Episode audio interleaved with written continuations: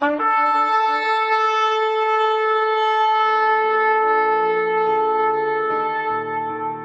拜是本分，敬拜是机会，敬拜是恩典，敬拜是与神共享天伦。齐来敬拜。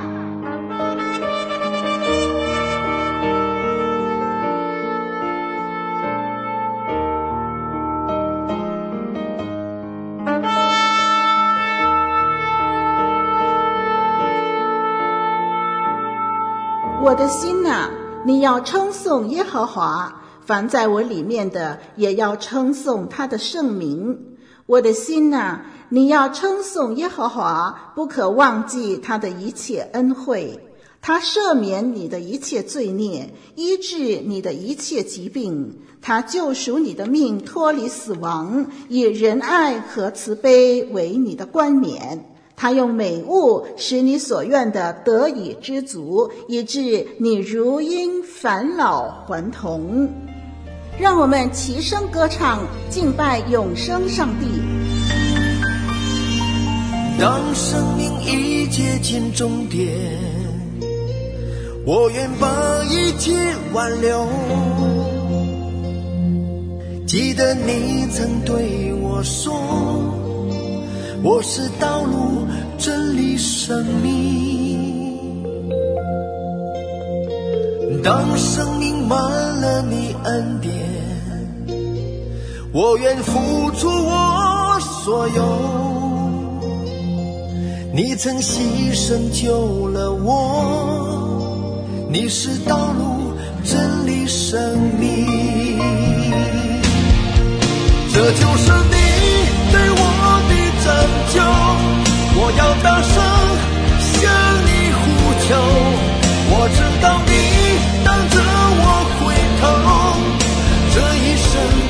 我不愿放手。这就是你对我的拯救。我要大声向你呼救。我知道你等着我回头，这一生。我不愿放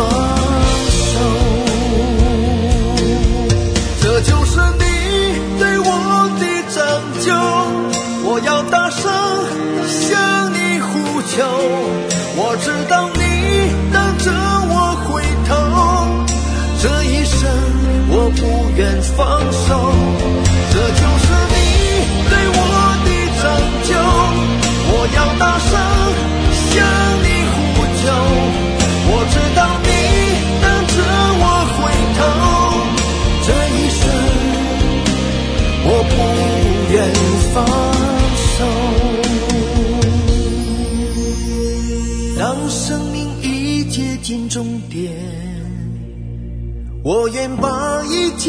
挽留。记得你曾对我说。你是道路、真理、生命。接下来，请聆听神透过讲台信息对我们的叮咛。各位听众朋友，主里平安。今天信息的主题是平安何处寻？平安何处寻？今天的经文是取自路加福音第十五章第一至第七节。请听我来念这一段圣经，《路加福音》第十五章第一节：众税吏和罪人都挨近耶稣，要听他讲道。法利赛人和文士私下议论说：“这个人接待罪人，又同他们吃饭。”耶稣就用比喻说：“你们中间谁有一百只羊，失去一只，不把这九十九只撇在旷野？”去找那失去的羊，直到找着呢。找着了，就欢欢喜喜的扛在肩上，回到家里，就请朋友邻舍来，对他们说：“我失去的羊已经找着了，你们和我一同欢喜快乐吧。”我告诉你们，一个罪人悔改，在天上也要这样为他欢喜。较比为九十九个不用悔改的艺人欢喜更大。圣经就读到这里。我相信最近我们都注意到一些的新闻，一位电召车的女司机，她平常不上网转账，也没有不见的银行卡，更没有接到啊一次性的密码。但是有一天，他发现他的户口被人盗提了两千多令吉。还一个新闻说，一个男生在十三分钟里头失去了。四点七万令吉啊，他户口里头的钱。再有一个新闻讲到，甚至有人已经冻结了户头，他的钱还是飞了哦！看了这一些新闻，实在令人担心，感觉到危险危险的。所以坦白说，那段时间偶尔我也登入自己的银行户口查看一下情况。听众朋友，你也会？这样吗？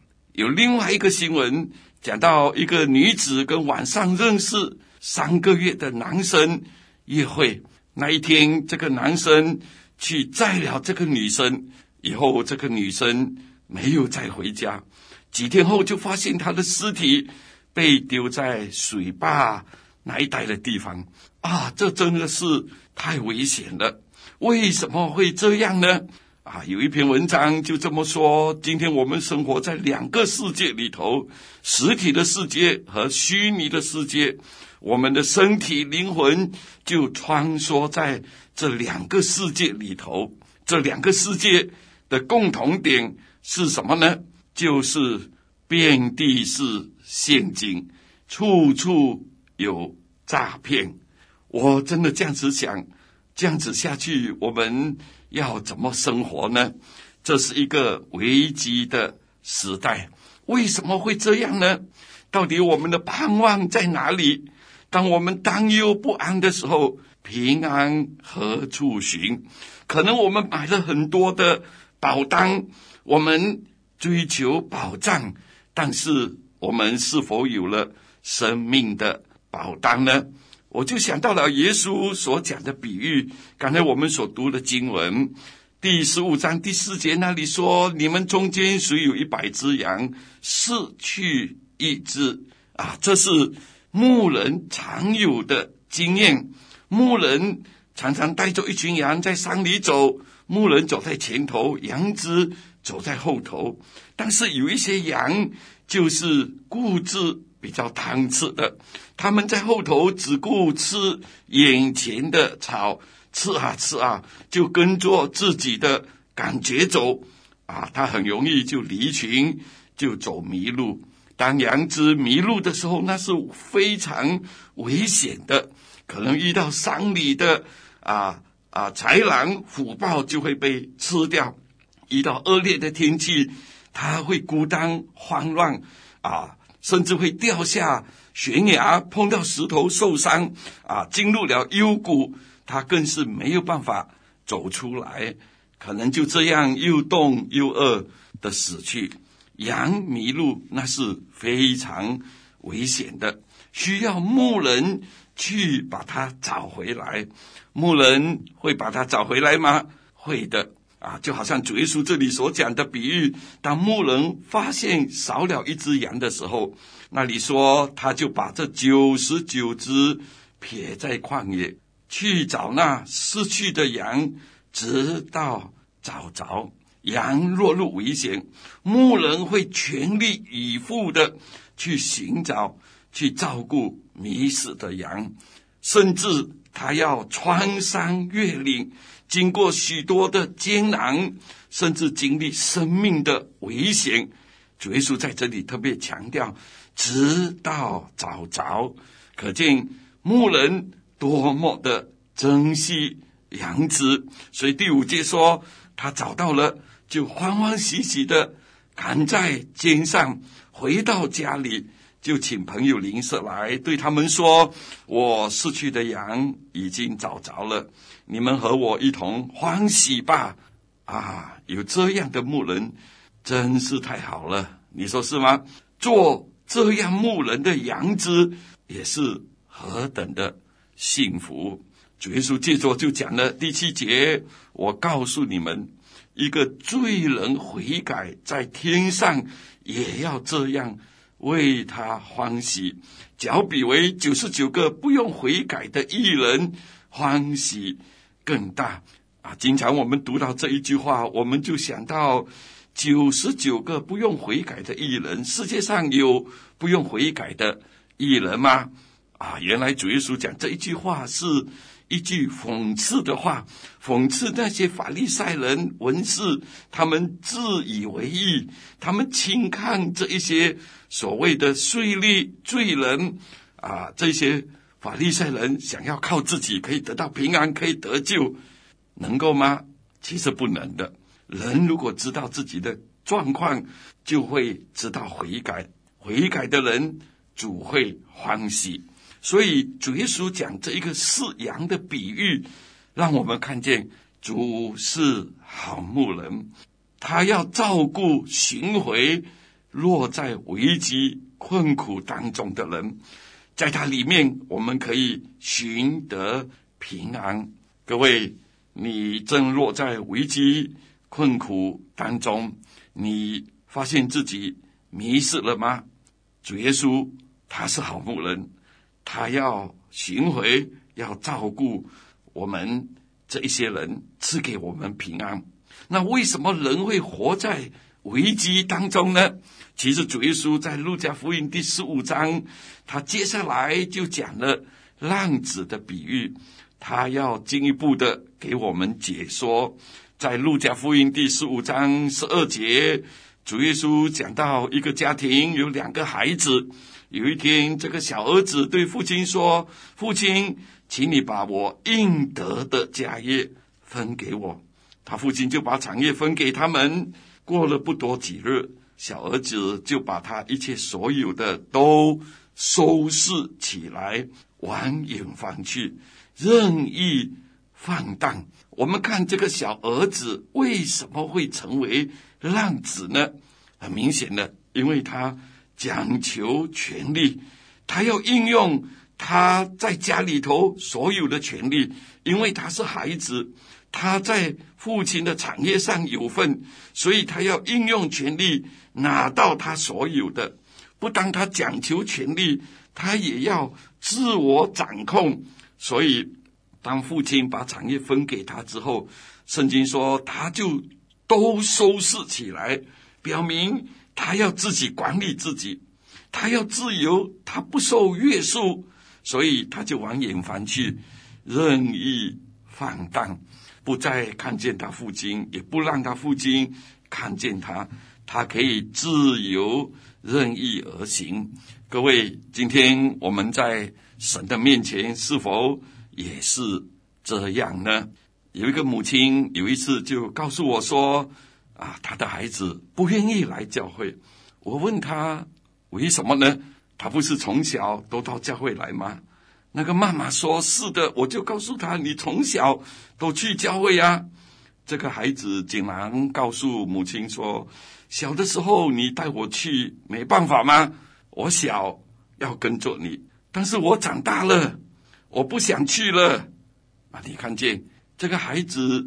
就好像我们许多的人，许多时候就好像浪子的那种心态，我们想自己管理自己，我们不愿意受约束，啊，有的时候这样的想法啊讲法看来好像无妨，但是呢，里头的问题其实很大，你说是吗？就好像这一个小儿子借着他的发展怎么样呢？啊，主耶稣继续讲。他浪费资财，既耗尽了一切所有的，又遇着那地方大遭饥荒，就穷苦起来。这一个浪子就好像一只羊，他自由的走动，就跌入危险当中，好像小孩，他没有办法自己管理自己的。他如果要自己走，他很容易跌入。危险当中，那你说我长大了，我不用上帝了吗？好像很多人所讲的，人已经长大了，不用上帝了，是吗？其实圣经里头以羊来比喻人是很有意思的。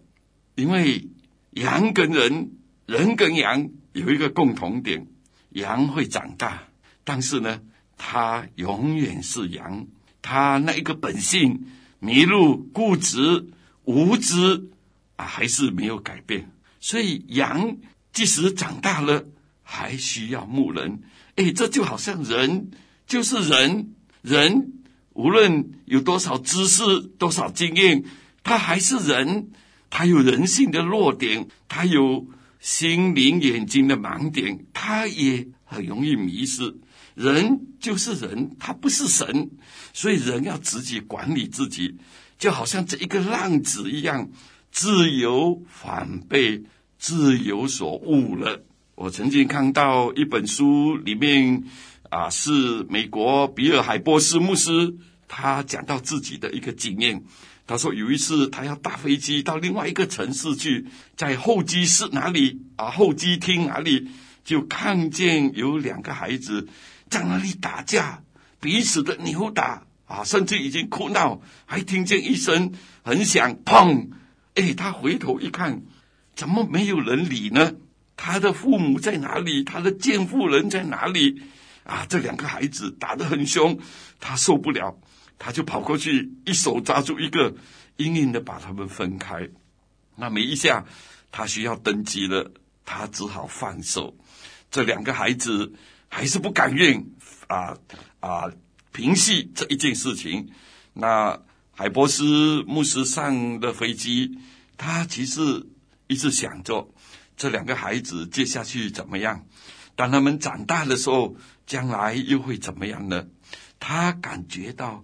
危险困难，那他那里也同时分享，他曾经有八年的时间，每一个月上华盛顿去跟哪里啊政府、商业啊团体的一些首长商讨对策。什么对策呢？为着破碎的世界来寻找解决之道。啊，这一些人都是有知识、有专长、有权力的。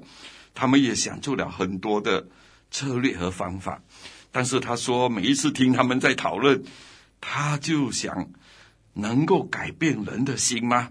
啊，他感觉到这一些人的权力仍然是那么的有限啊，这就是我们所看见的情况。人要管理自己的情况，人如果要自己管理自己，他就跌入重重的。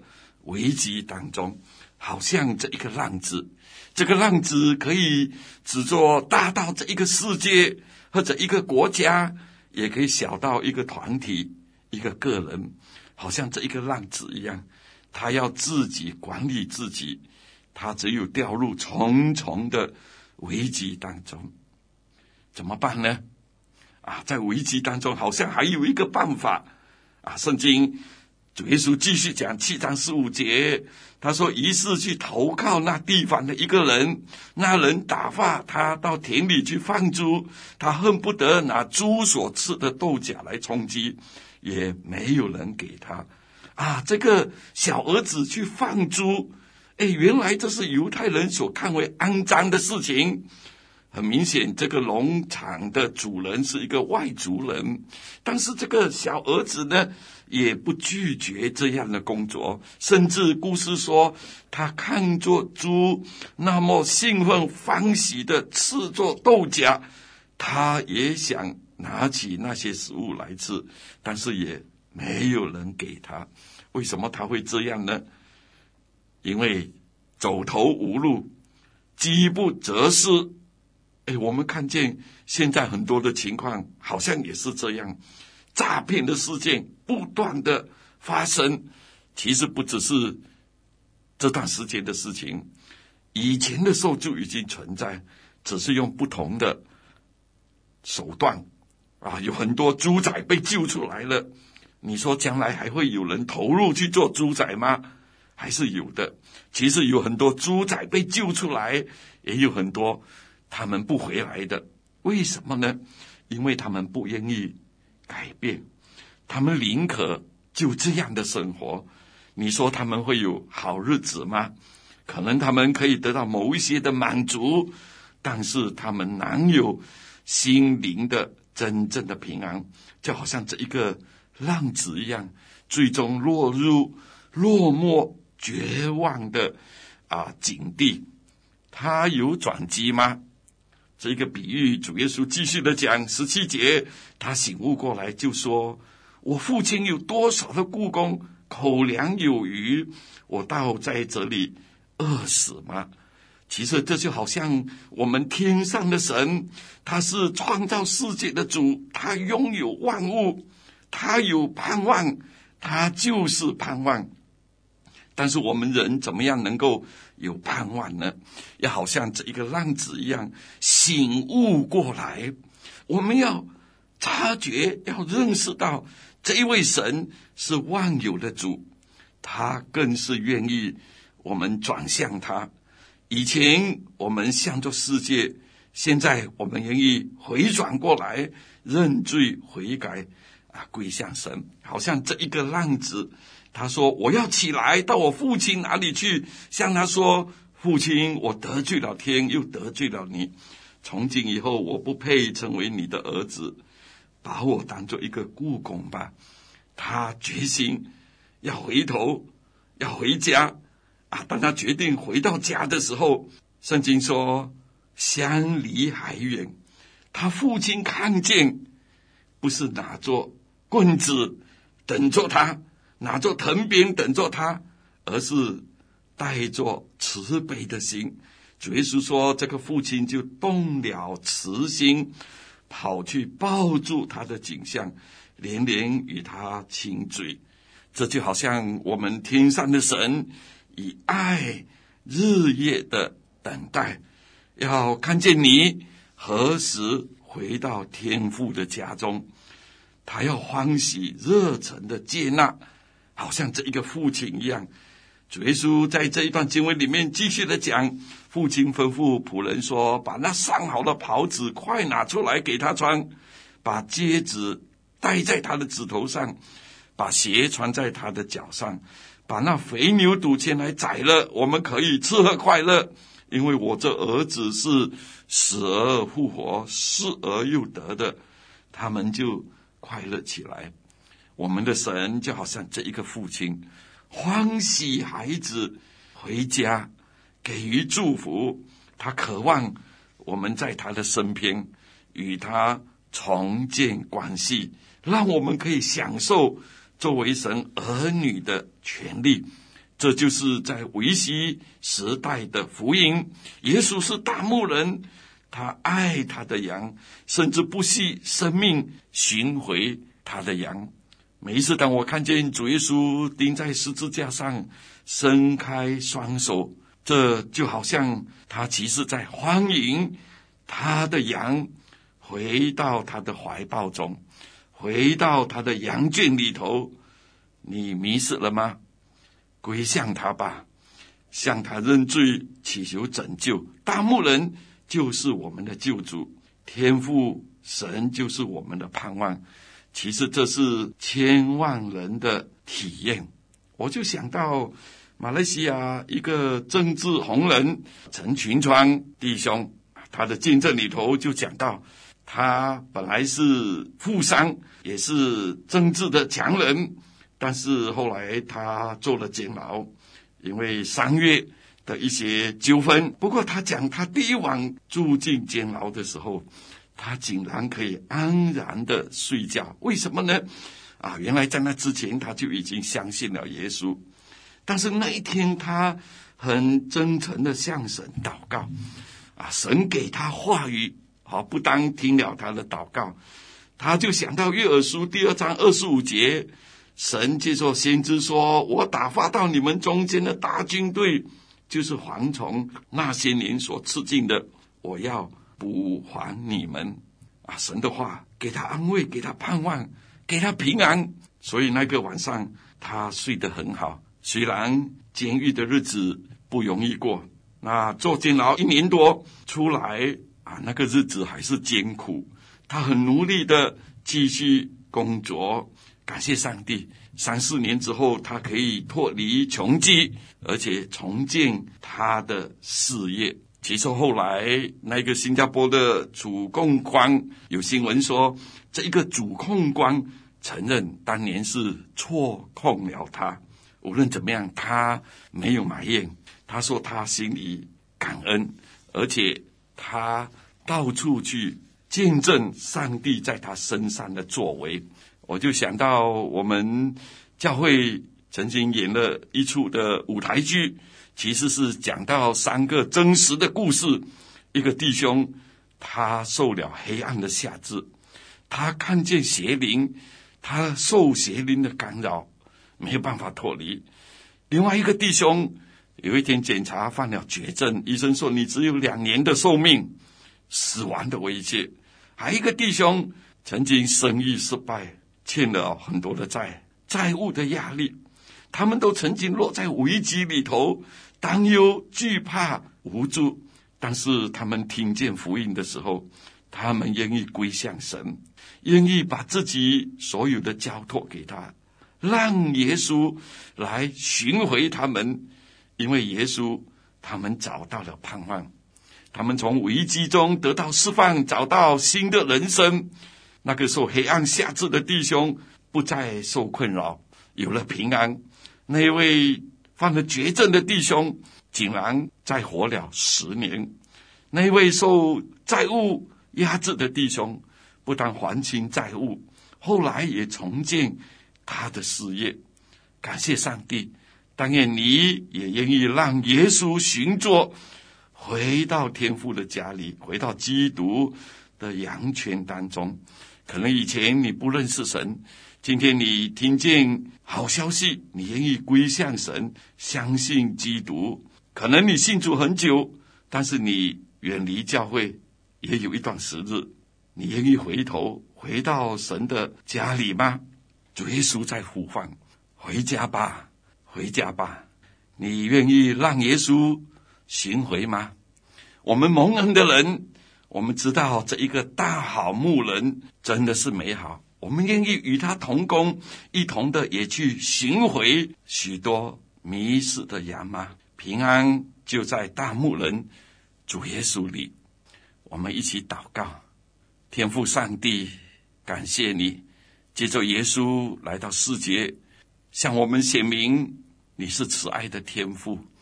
耶稣就是好牧人，甚至为我们舍了命。今天。我们听见了，天父上帝，我们愿意让你寻着，因为我们需要你带领我们，不再迷失，帮助我们能够有你的同在，能够在你的家里头享受你那丰富的生命，也帮助我们蒙恩的人体贴你的心意，一同寻回。迷失，主让我们每一个人不再迷失，而是让大牧人来带领着我们。谢谢天父，奉主名求，阿门。你曾牺牲救了我，你是道路、真理、生命，这就是你对我的拯救。我要大声向你呼求。我知道你等着我回头，这一生我不愿放手，这就是你对我的拯救。我要大声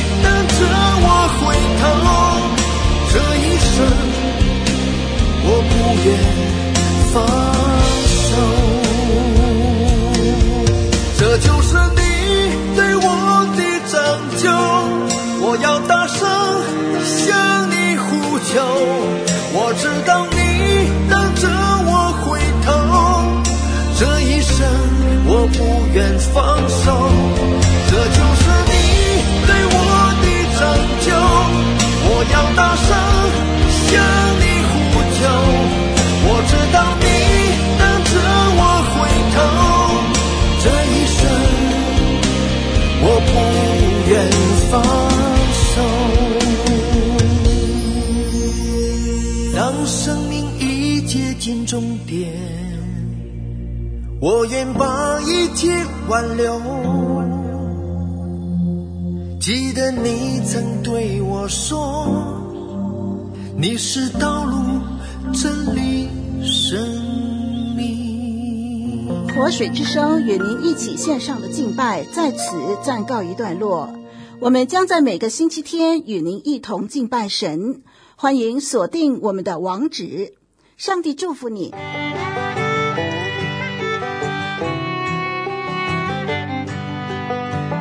相约下个主日，齐来敬拜。